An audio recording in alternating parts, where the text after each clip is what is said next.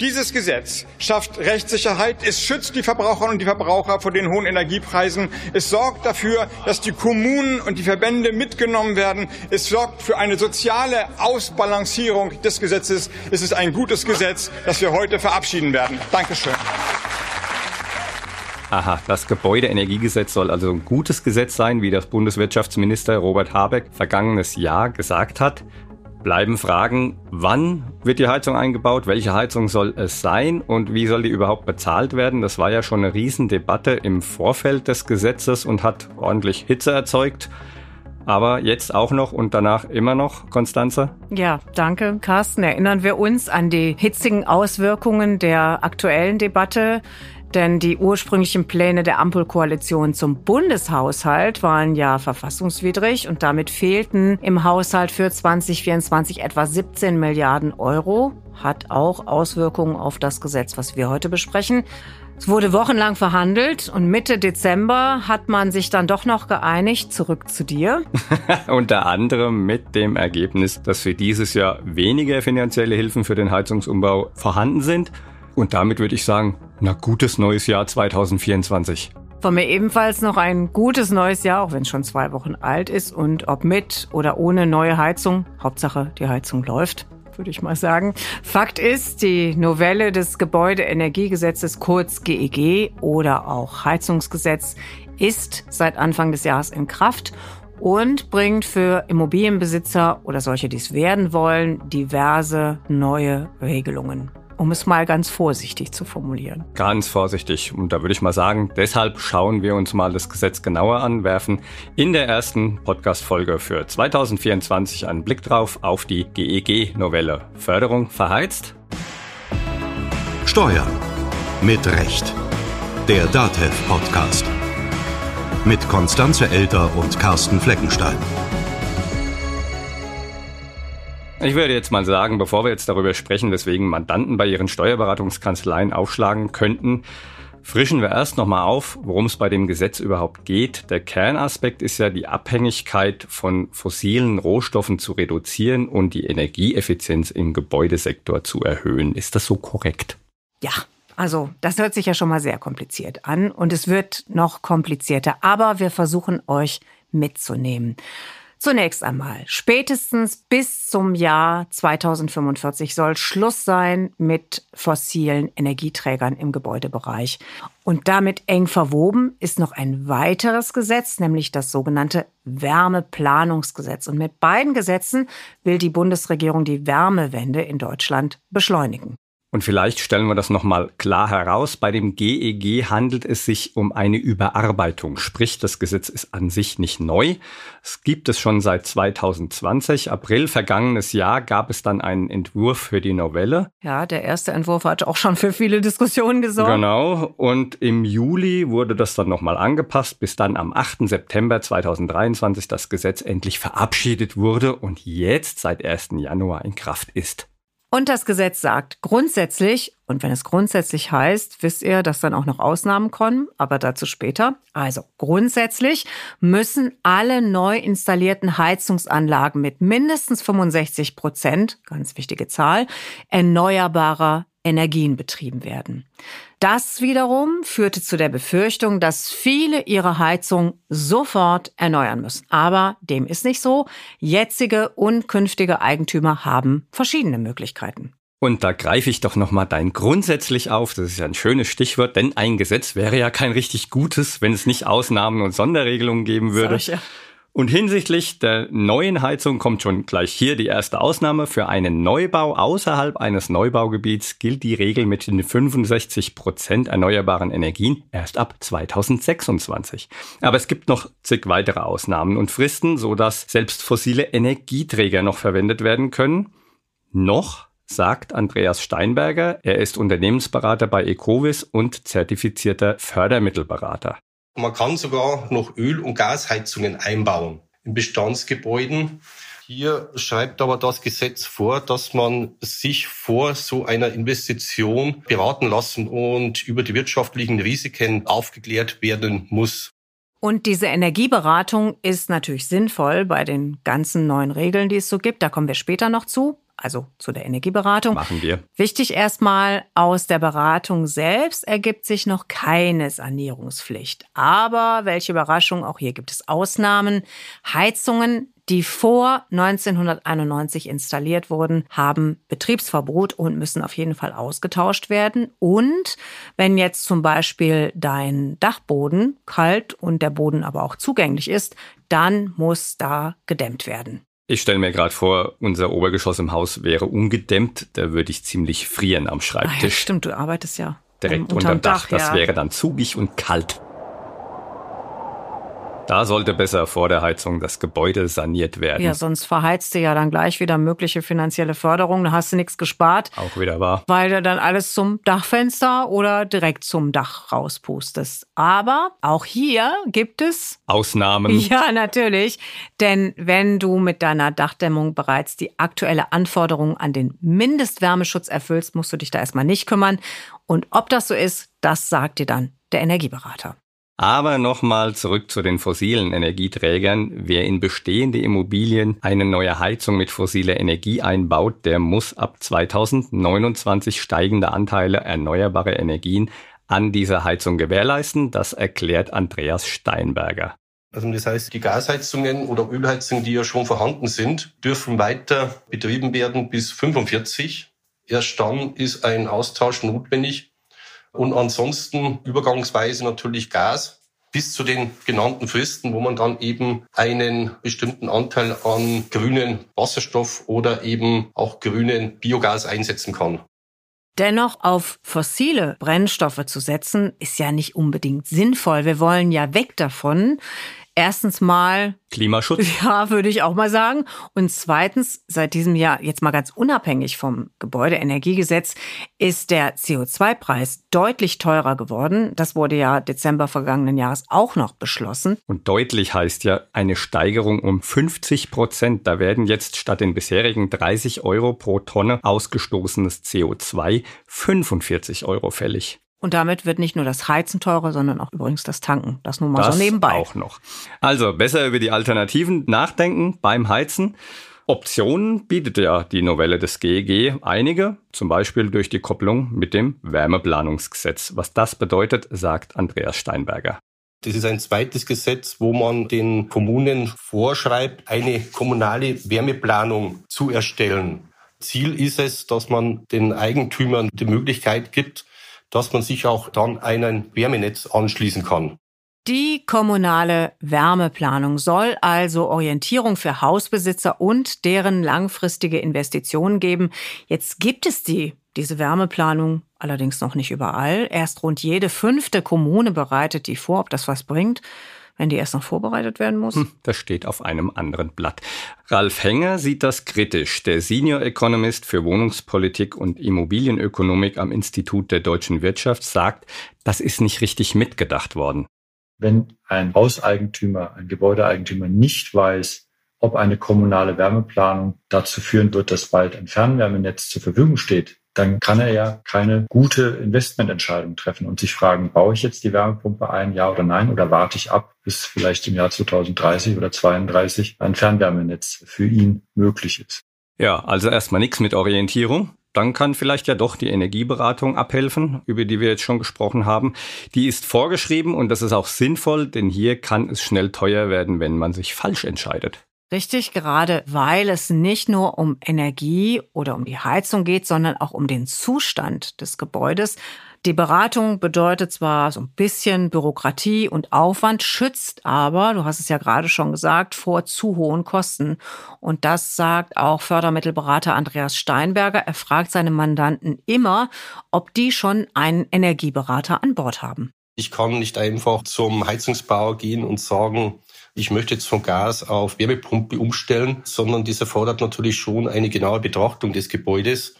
Und dann kommen ja eventuell nicht nur die Kosten für den Heizungstausch auf einen zu, sondern natürlich auch dann noch andere Maßnahmen, die zu ergreifen sind, dass ich irgendwo auch diese Heizungsträger auch nutzen kann, sprich Dämmung der Wände oder auch des Dachstuhls. Und da braucht es natürlich einen ja, Berater, der die notwendigen Erfahrungen hat und das auch berechnen kann. Und den richtigen Berater zu finden, ist gar nicht so schwer, erklärt der Fördermittelberater. Bei den meisten Programmen, die einen Energieberater erfordern, wird verwiesen auf die Liste bei der KfW. Diese Energieberater müssen sich registrieren, ihre fachliche Eignung auch nachweisen. Hier gibt es eine Internetseite, wo man Energieberater vor Ort suchen kann, weil Energieberater ist nicht Energieberater. Es gibt sehr viele Bereiche, die mittlerweile durch Energieberater abgedeckt werden müssen. Es gibt Energieberater, die haben sich spezialisiert eben auf Wohngebäude. Im gewerblichen Bereich gibt es ganz andere Voraussetzungen. Da gibt es wieder separate Spezialisten. Aber es gibt auch Förderprogramme bei energieeffiziente Produktionsanlagen, wo es auch wieder spezialisierte Energieberater gibt. Und die findet man eben auf dieser Website. Man kann auch natürlich bei seinen Kaminkehrer nachfragen. Auch Kaminkehrer sind Energieberater.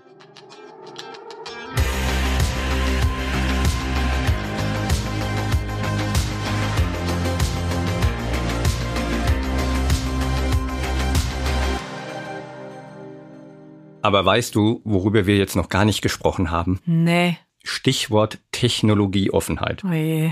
Ja, ein Begriff, den unter anderem die FDP ziemlich strapaziert hat. Ich erinnere mich. Und an dem Punkt wurde eben auch das Gesetz nochmal überarbeitet. Andreas Steinberger erklärt, worum es geht. Technologie offen heißt, es gibt ja viele Bereiche, wo man kombinieren kann.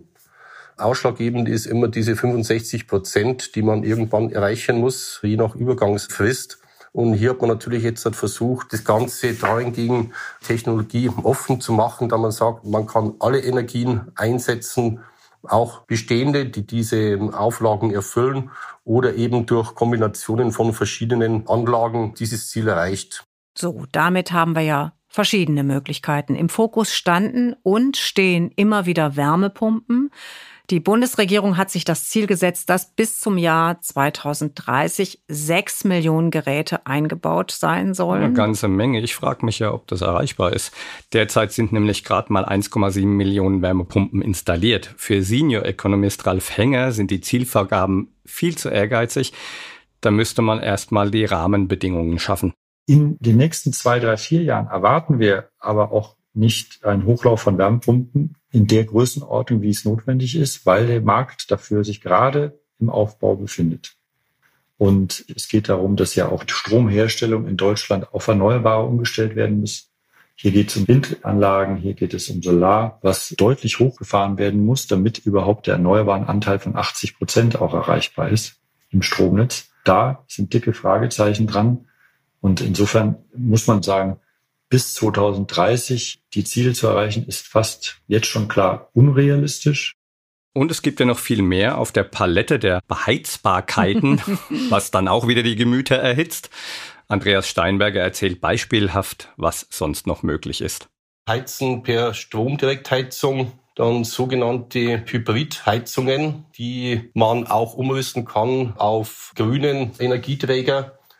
Und für Bestandsgebäuden hat man jetzt wieder mit aufgenommen, dass hier auch Hackschnitzelheizungen, Pelletsöfen und Gasheizungen, wenn mindestens bis zu 65 Prozent Biomethan oder biogenes Flüssiggas oder Wasserstoff eingesetzt werden kann, installiert werden darf. Bei so vielen Möglichkeiten kann einem ja ganz schwindelig werden. Oder heiß. Auf jeden Fall. Und der ein oder andere Mandant, ob nun Unternehmer oder Privatperson, oder naja, also der Unternehmer ist ja dann auch irgendwo immer wieder Privatperson. Auch das. Wird jetzt vielleicht zu seiner Steuerberaterin oder seinem Steuerberater gehen und bei euch aufschlagen und über Dinge sprechen wollen, die erstmal nicht nur Steuern betreffen. Ja, und jetzt seid ihr als Steuerberater natürlich keine Heizungsexperten. Dennoch kann es nicht schaden, wenn man das Gröbste weiß, um potenzielle Fragen von Mandanten schon mal zu beantworten, bevor es ins Steuerliche geht. Mehr dazu in unserer Faktenbox. Worauf ihr im Mandantengespräch achten solltet. Die GEG-Novelle ist ein Gesetz wie jedes andere. Daher seid ihr für eure Mandanten erster Ansprechpartner für Informationen, vor allem was die steuerlichen Aspekte angeht. Bei der Beratung könnt ihr neben den steuerrechtlichen Punkten auch über die finanzielle Seite informieren und auf Förderungen hinweisen. Insgesamt solltet ihr auf eine Dreiteilung der Beratung setzen und zusätzlich einen Fördermittelberater und einen Energieberater mit ins Boot holen. Der Fördermittelberater findet die beste Variante in der bunten Förderlandschaft. Der Energieberater übernimmt den technischen Part und klärt, welche Heizung eingebaut werden sollte. Er oder sie stellt auch die Förderanträge. Energieberater ist keine geschützte Bezeichnung. Viele Berater haben zwar einen Beruf, der mit Gebäuden zu tun hat, wie Architekten oder Heizungsbauer, sie sind aber nicht speziell für die Beratung ausgebildet, sondern haben eine Qualifikation draufgesattelt. Wenn ihr euren Mandanten einen Überblick verschaffen wollt, könnt ihr sie auf die Expertenliste energie-effizienz-experten.de verweisen. Übrigens, mit dem DATEV Fördermittelcheck könnt ihr vorab in die Fördermittelrecherche einsteigen.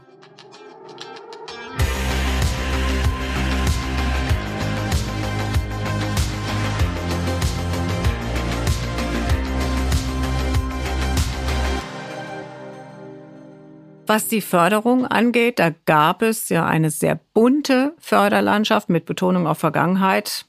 Denn, ich sage nur, Urteil des Bundesverfassungsgerichts zum Bundeshaushalt, der ja verfassungswidrig war für 2024. Und deswegen wurde auch in puncto Fördermittel einiges zusammengestrichen, musste zusammengestrichen werden. Das heißt, es gibt jetzt schlicht und ergreifend auch hier für die Heizungserneuerungen weniger Geld und damit ist die Förderlandschaft leider auch ein bisschen weniger bunt. Aber jetzt auch nicht schwarz-weiß. Nein, nein, nein. Aber neben der Wärmeplanung ist die Fördersystematik ein zweites Thema, bei dem Fehler gemacht wurden, sagt Immobilienexperte Ralf Henger. Das ging Richtung Härtefälle und vor allem einkommensschwache Haushalte. Wenn man etwas vorschreibt, dann ist es wichtig, sich klar darüber zu machen, dass einkommensschwache Haushalte hier vielleicht übermäßig belastet werden. Denn es geht ja um Investitionssummen, die 20, 30.000 Euro in der Regel hoch sein werden so dass man da sich Gedanken darüber machen musste, wie man eine Förderung hier richtig ausgestaltet. Ja, bleiben Fragezeichen. Zum Beispiel ein Fragezeichen ist, was wird jetzt eigentlich noch gefördert? Ende vergangenes Jahr hatte die KfW teilweise schon Anträge nicht mehr bewilligt. Ebenso wie das Bundesamt für Wirtschaft und Ausfuhrkontrolle, die BAFA. Und insgesamt wurden ja neun Förderprogramme gestoppt, wobei nicht alle sind hier relevant für Gebäude oder Heizung. Entscheidend sind hier die Förderprogramme zur Energieberatung für Wohngebäude und Nichtwohngebäudeanlagen und Systeme, die Bundesförderung für Energie- und Ressourceneffizienz in der Wirtschaft und die Bundesförderung für effiziente Wärmenetze. Und seit dem Urteil des Bundesverfassungsgerichts dürfen Stand heute, also Tag der Aufzeichnung, 10. Januar 2024, keine neuen finanziellen Zusagen getätigt werden, die mit Zahlungen für die Jahre ab 2024 verbunden sind. Das bedeutet also, dass nicht nur die Bewilligung, sondern schon die Annahme von Anträgen auf Eis liegt. Immerhin, kleiner Trost, bereits zugesagte Förderungen können weiter verfolgt werden, was immer das bedeutet. Ja. Ist ja auch wieder viel Interpretationsspielraum Auf drin. jeden Fall. Was ich in dem Zusammenhang aber interessant finde, die hier aufgezählten Förderungen, die gestoppt wurden, sind hauptsächlich für Unternehmen und Kommunen relevant. Und da kommt noch eine hinzu, das Aufbauprogramm Wärmepumpe bekommt ebenfalls eine Zwangspause. Und das finde ich doppelt interessant vor dem Hintergrund des Ziels der Bundesregierung von sechs Millionen verbauten Geräten, was wir vorhin hatten. Das beißt sich doch, oder? Ja, irgendwie schon. Also ich sehe ich auf jeden Fall genauso. Weil, um das vielleicht auch nochmal klar zu machen, hier geht es noch nicht mal um Zuschüsse für den Kauf und den Einbau eines Heizsystems, sondern eben um die Kosten für Mitarbeiterschulungen, also für die, die die Wärmepumpen einbauen. Hier hat ja bislang der Staat die Unternehmen unterstützt und dieser ganze Stopp an Förderungen ist für Ralf Henger jedenfalls eindeutig das falsche Signal. Also ich denke, dass das wirklich eine Katastrophe ist. Man muss das so meines Erachtens klar benennen. Denken Sie in den Januar 2022, wo damals die Förderung der KfW im Neubau 55 ausgelaufen ist. Das waren alles mediale Katastrophen und schaffen es eben nicht, Verlässlichkeit und gute Rahmenbedingungen herzustellen.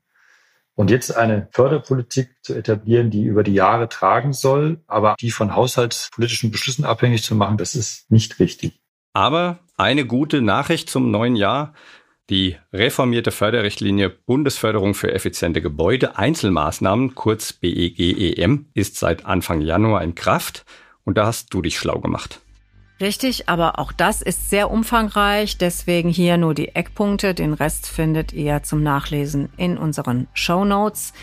Erstmal die Grundförderung. Das ist eine Förderung von 30 Prozent der Kosten für alle Hauseigentümer, Vermieter, Unternehmen, gemeinnützige Vereine und Kommunen, wenn sie denn alte fossile Heizungen austauschen. Und was wird neben dem Tausch von Heizungsanlagen noch gefördert? Wenn du was an der Gebäudehülle machst zum Beispiel oder Anlagentechnik, Heizungsoptimierung, Fachplanung, Baubegleitung, das gibt's alles noch in dieser Förderung mit dabei. Dann gibt es aber noch etwas anderes, nämlich den sogenannten Klimageschwindigkeitsbonus. Was ist das denn? Wer den Klimawandel verlangsamt, der bekommt einen Bonus oder was? Ja, das war schon nicht schlecht, aber es stimmt nicht ganz. Eigentümer, die ihre Immobilie selbst nutzen und ihre funktionierende fossile Heizung austauschen, die bekommen bis Ende 2028 einen Bonus von 20 Prozent und danach sinkt er alle zwei Jahre um drei Prozent. Also ich rechne mal kurz, ab 1. Januar 29 noch 17 Prozent. Und dann gibt's 2041 nichts mehr. Ich glaube dir das jetzt mal. Was gibt's sonst noch? Es gibt noch mehr für bestimmte Einkommensgruppen, nämlich weitere 30 Prozent, wenn das zu versteuernde jährliche Haushaltseinkommen bei nicht mehr als 40.000 Euro liegt. Wie nett. Das könnte aber dann sein, dass sich die beschweren, die drüber liegen. Ja, das ist ja immer so. Das ist deswegen durchaus wahrscheinlich. Und wir haben aber noch was. Bei Einfamilienhäuser sind maximal 30.000 Euro der Kosten für den Heizungstausch förderfähig. Das gilt auch für die erste Wohneinheit in Mehrparteienhäusern. Und ich habe noch was Neues. Ein ergänzendes Kreditangebot von bis zu 120.000 Euro Kreditsumme pro Wohneinheit. Zinsverbilligt für private Selbstnutzer und Selbstnutzerinnen natürlich auch von Wohngebäuden und da ist aber die Voraussetzung, dass deren zu versteuerndes jährliches Haushaltseinkommen nicht mehr als 90.000 Euro hat. Das gilt übrigens auch für Nichtwohngebäude. Das war jetzt eine ganze Menge. Bekomme ich ja, ne? alles zusammen auf einmal? Jein, also nicht ganz. Aber du darfst Förderung kombinieren, kumulieren sozusagen bis zu maximal 70 Prozent als Investitionszuschuss. Naja, alles in allem scheint mir das doch eine ganze Menge zu sein. Wo kann man den Antrag stellen? Wieso zieht es immer noch in deinem Obergeschoss? Also ich hoffe mal, dass das schon gedämmt ist. Also wenn du jetzt irgendwann tatsächlich planst, die Heizung auszutauschen oder irgendwie sanieren möchtest, dann muss man sich künftig für die Förderung Heizungstausch an die KfW wenden. Das startet voraussichtlich zum 27. Februar 2024. Und dann gibt's ja, fällt mir jetzt gerade noch so ein, last but not least die steuerlichen Möglichkeiten. Und da erklärt Fördermittelberater Andreas Steinberger, was möglich ist. Es gibt auch eine steuerliche Sonderabschreibung. Es können hier bei Selbstnutzer bis zu 20 Prozent der Investitionskosten von der Einkommensteuer abgesetzt werden für energetische Sanierung wie Heizungstausch oder Dämmung. Das Thema ist der jetzigen Regierung sehr wichtig. Ohne Anreiz wird es schwierig werden, hier die Eigentümer zu motivieren. Was die steuerliche Motivation angeht, ist Immobilienexperte Ralf Henger wenig optimistisch. Er sagt, das heutige Einkommensteuerrecht sei nicht richtig ausgerichtet, als dass es die Wärmewende gut begleiten könne. Denken Sie an die Frage, wie man Investitionen einordnen muss, wenn es um Erhaltungsaufwand geht oder Herstellungsaufwand geht. Ist etwas eine Modernisierung oder eine Instandsetzung? Wie kann man das abschreiben? Denken Sie an anschaffungsnahe Herstellungskosten, wenn ich eine Immobilie erwerbe und aber mehr als 15 Prozent der Kosten, die ich für den Kauf aufgebracht habe, in die Modernisierung stecke, dann muss ich alles aktivieren und abschreiben, sodass hier kein Anreiz besteht, umfassend zu modernisieren. Solange die Rahmenbedingungen hier nicht richtig sind, kommen wir mit Förderprogrammen so nicht zum Erfolg.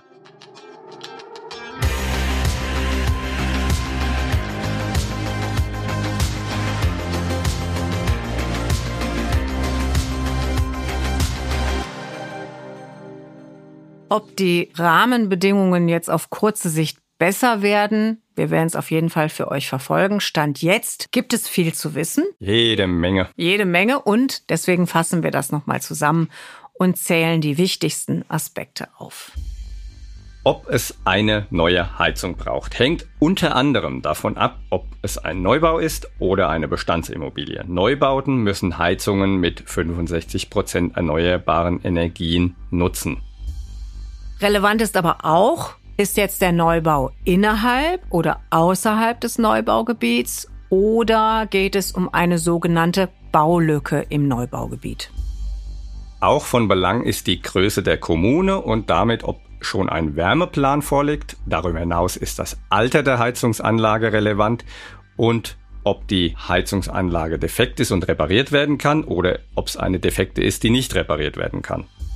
Und wer sich jetzt für eine neue Heizung entscheidet, der kann aufgrund der vielberufenen Technologieoffenheit sowohl, befristet zumindest, fossile Energieträger nutzen, als auch die Heizungsanlage an ein Wärmenetz anschließen lassen oder man geht auf Alternativen wie die elektrische Wärmepumpe, Solar, Strom direkt oder Hybridheizung oder eine Kombination von alledem.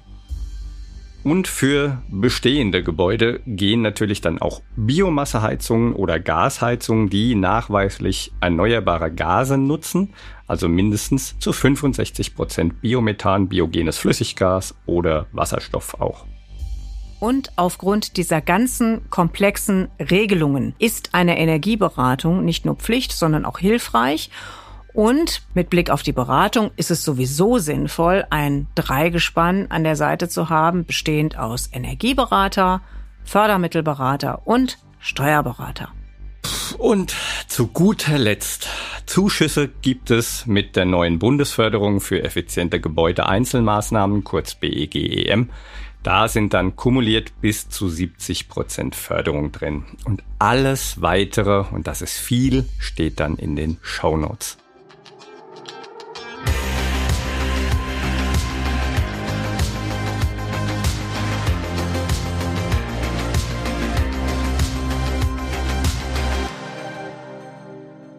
Das ist in der Tat eine ganze Menge Zeug. Da habt ihr viel zu lesen. Und wenn ihr den Überblick behalten und noch mehr wissen wollt, dann könnt ihr es nochmal genauer nachlesen auf der Seite des Bundesministeriums für Wirtschaft und Klimaschutz. Dort gibt's dann ganz viele Infos zum Gesetz, zum Energiewechsel. Da gibt's auch einen Heizungswegweiser und Infos natürlich zu den Fördermöglichkeiten. Die ganzen Links stellen wir euch in die Show Notes. Und jetzt? Neues aus Paragrafenland. Immer wenn sich der Mindestlohn erhöht, steigt auch die Verdienstgrenze für das Einkommen bei Minijobbern. Diese beiden Punkte sind seit einiger Zeit gekoppelt. Daher hat sich die Grenze für geringfügig Beschäftigte zum Jahreswechsel erhöht. Seit Anfang Januar können sie statt 520 Euro im Monat 538 Euro verdienen. Darauf achten muss der Arbeitgeber. Er ist verpflichtet, das Entgelt zu ermitteln. Die Grenzen des MIDI-Jobs verändern sich ebenfalls, allerdings nur im unteren Bereich. Wenn ihr mehr erfahren wollt über die Kopplung von Minijob und Mindestlohn, hört doch einfach noch mal rein in unsere Folge zum Thema. Den Link dazu findet ihr in den Show Notes. Kanzleihäppchen. Mal deftig, mal süß, mal mit Garnitur und mal ohne. Auf jeden Fall was Leichtes für zwischendurch. Geschichten aus der Welt der Kanzleien. Wir hören euch zu und ihr erzählt von dem, was ihr so macht, auf welche Ideen ihr gekommen seid und was andere inspirieren könnte. Impulse für eure Arbeit, für eure Prozesse und für euer Miteinander. Heute mit Thomas Günther. Wir nehmen diesen schönen Podcast immer im Studio auf. Das heißt, Carsten und Konstanze stehen mir gerade gegenüber und signalisieren mir im Zweifelsfall auch, falls ich Blödsinn reden sollte. Es gibt aber auch Podcasts, bei denen die Moderatoren in verschiedenen Städten oder gar Ländern sitzen und die werden dann einfach zusammengeschaltet. Und so ist das ja auch mit Mandantengesprächen. Es gibt Mandantengespräche, die finden vor Ort im Unternehmen statt und ganz viele Kanzleien setzen aber mittlerweile darauf, dass sie die Mandantengespräche rein online über Teams oder Zoom oder andere Videokonferenztools führen. Und darum soll es heute in Kanzleihäppchen gehen welcher Weg da vielleicht nicht der richtige oder falschere ist, aber welche Vorteile es hat, diesen vielleicht eher Oldschool-Weg der persönlichen Beratung vor Ort noch hat. Dafür haben wir uns mit einem Steuerberater unterhalten, der sich selbst als Oldschool bezeichnet, nämlich Martin Schmid und der immer noch jedes Jahr seine Mandanten mindestens einmal vor Ort besucht. Das heißt, er holt sie nicht zu sich in die Kanzlei, sondern er geht wirklich in die Fabriken und schaut sich an, wie die Mandanten dort arbeiten. Warum er das macht, das erklärt er selbst. Es ist eindeutig so, dass die Mandanten, wenn man auch Auswertungen präsentiert am Bildschirm, das anders wahrnehmen, während in der persönlichen Auge-in-Auge-Beratung wird mehr auf die Randgebiete, auf die persönlichen Bedürfnisse eingegangen. Und ich empfinde, dass in den persönlichen Gesprächen sich ganz andere Themen ergeben in den Besprechungen als eine reine Jahresabschlussbesprechung. Also hin zu einer Beratungsthema, zu persönlichen Fragen wie Erbschaft und Nachfolge. Solche Themen konnte ich während Corona eigentlich viel zu wenig anbieten und wurden auch nicht nachgefragt. Eine Erbschaftssteuerberatung oder eine erbrechtliche Beratung über Corona war sehr, sehr schwierig. Was bei diesen Ausführungen auffällt, im Prinzip ist diese Diskussion sehr vergleichbar mit der Homeoffice-Diskussion, die ja gerade sehr emotionsgeladen geführt wird. Es gibt zahlreiche Unternehmen, die ihre Mitarbeiter zurück ins Büro holen, eben weil der Austausch der Mitarbeiter untereinander fehlt. Und da kann man sich ja fragen, ja okay, wenn das zwischen den Mitarbeitern so ist und die Leute wieder eher auf den persönlichen Austausch vor Ort setzen, Warum geht der Trend dann eigentlich in der Steuerberatung gerade eher hin zur digitalen Online-Beratung, also eher in die entgegengesetzte Richtung? Eine Frage, auf die es kein falsch und kein richtig, kein Ja und kein Nein gibt, wo jeder seinen eigenen Weg finden muss, aber die man dann vielleicht durchdenken kann, gerade die Kanzleien, die auf der einen Seite sagen, eh, Mitarbeiter, kommt mal zurück ins Büro, auf der anderen Seite aber zu Mandanten sagen, reicht, wenn wir online miteinander sprechen. Für Martin Schmidt jedenfalls ist die persönliche Betreuung und Beratung sehr wichtig, was er an einem Beispiel aus der Praxis illustriert. Wenn ich eigentlich Revue passieren lassen kann, ist es mit dem Mandanten ein persönliches Gespräch über Nachfolge zu führen und das dann zum Spüren und zu merken, dass sowohl die ältere Generation und die jüngere Generation doch dann einen Konsens fanden in der Nachfolgefrage und gemeinsam an einer Linie entlang gegangen sind. Also der Erfolg auch in den Gesichtern zu sehen, wir haben das jetzt geschafft, das Projekt zusammen. Das wäre mit Medien wie Zoom oder mit entsprechenden Online-Medien sicherlich so nicht möglich gewesen. Was interessant ist, Martin Schmidt hat in seiner Kanzlei übrigens zwei jüngere Steuerberaterinnen, die wiederum komplett auf Online-Beratung setzen, die also nicht mehr zu den Mandanten fahren. Man kann also möglicherweise die These aufstellen, ja, vielleicht ist es so eine Generationenfrage, diese Vorortberatung oder Online-Beratung. Vielleicht hat es aber auch was mit dem Umfeld zu tun. Martin Schmidt sitzt im ländlichen Raum in Baden-Württemberg und kennt seine Mandanten natürlich schon seit langer Zeit, die teilweise in derselben Straße sitzen, teilweise im selben Ort. Was natürlich im urbanen Raum was ganz anderes ist. Man kann natürlich jetzt in Berlin nicht einfach mal zu einem Mandanten fahren. Gut, kann man schon, dauert halt eine Stunde, bis man erstmal angekommen ist. Das ist im ländlichen Raum natürlich ganz anders gegeben. Und dennoch merkt auch Martin Schmid, dass sich die Mandantenbindung in den vergangenen Jahren verändert hat, obwohl er selbst immer noch auf diese persönliche Betreuung setzt. Als ich angefangen habe, hat man so eine Philosophie vertreten, der Mandant braucht sieben Kontakte pro Jahr. Ich würde es jetzt reduzieren auf zwei Kontakte pro Jahr. Also proaktiv, Berater geht auf den Mandant zu.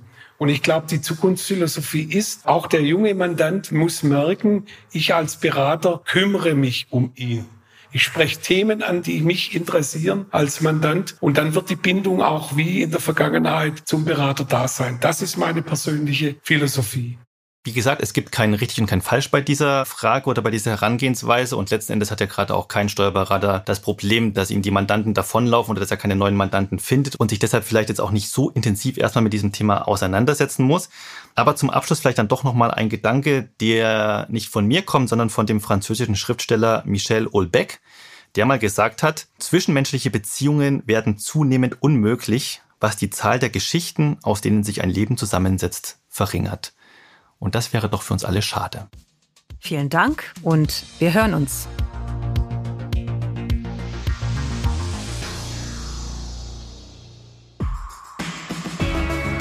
Und nächste Woche das Interview.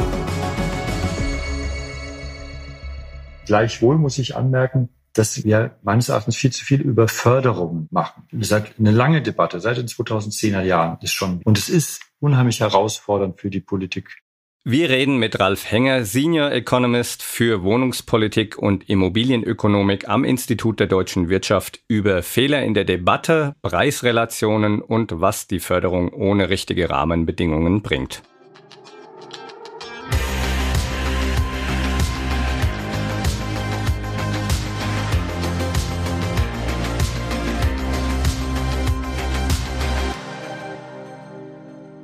Das war Steuern mit Recht, der DATEV-Podcast.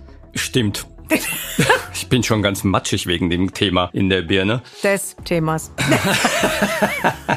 Wir freuen uns, wenn ihr uns abonniert, teilt und weiterempfehlt und im Podcatcher eurer Wahl bewertet.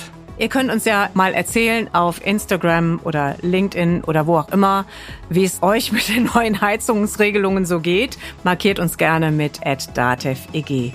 Und wenn ihr uns das aber per Mail schreiben wollt, geht das natürlich auch gerne an podcast.datev.de. Oder ihr ruft uns an unter der Telefonnummer 0800 082 6782 und sagt uns darüber eure Meinung, was ihr von dem Gesetz haltet. Beschwerden zum neuen Gesetz werden dort aber nicht entgegengenommen. Ich bin Konstanze Elter. Ich bin Carsten Fleckenstein. Wir wünschen euch eine gute Zeit, einen tollen Jahresauftakt 2024. Bleibt wie immer optimistisch und hört wieder rein. Steuern mit Recht. Der Datev Oh, jetzt haben wir so viel geredet, ne? Ich habe das Gefühl, echt viel heiße Luft produziert, kann man vielleicht auch mit heizen. so siehst du unsere Arbeit also, aha. Ja, wieso? Da sparst du dir eine Menge Geld. Naja, ich sag ja lieber, wo gehobelt wird, fallen Späne. Naja, ob du damit jetzt aber dann heizen kannst, also Späne alleine würden für ein Pellet jetzt nicht reichen, oder? Weiß ich nicht, aber die Frage ist doch eher, was haben wir denn eigentlich hier für eine Art Heizung? Naja, mit den Spänen, das wäre dann auf jeden Fall eine gemütliche Wärme. Oder man sieht es noch anders, also der Mensch, wir sind ja auch so eine Art Heizung, ne, wenn man es jetzt so nimmt. Ja. So, by the way, ne, betrieben wird dieser Generator ja mit Nahrung. Ne, ich hätte dann jetzt auch mal so ein Hüngerchen. Na, da würde ich mal sagen, sorgen wir mal für ein bisschen Reibungsverlust und bewegen uns Richtung Kantine, um den Treibstoff wieder aufzufüllen. Und dann müssen wir durch die Kälte. Ja, aber dafür fällt wenigstens.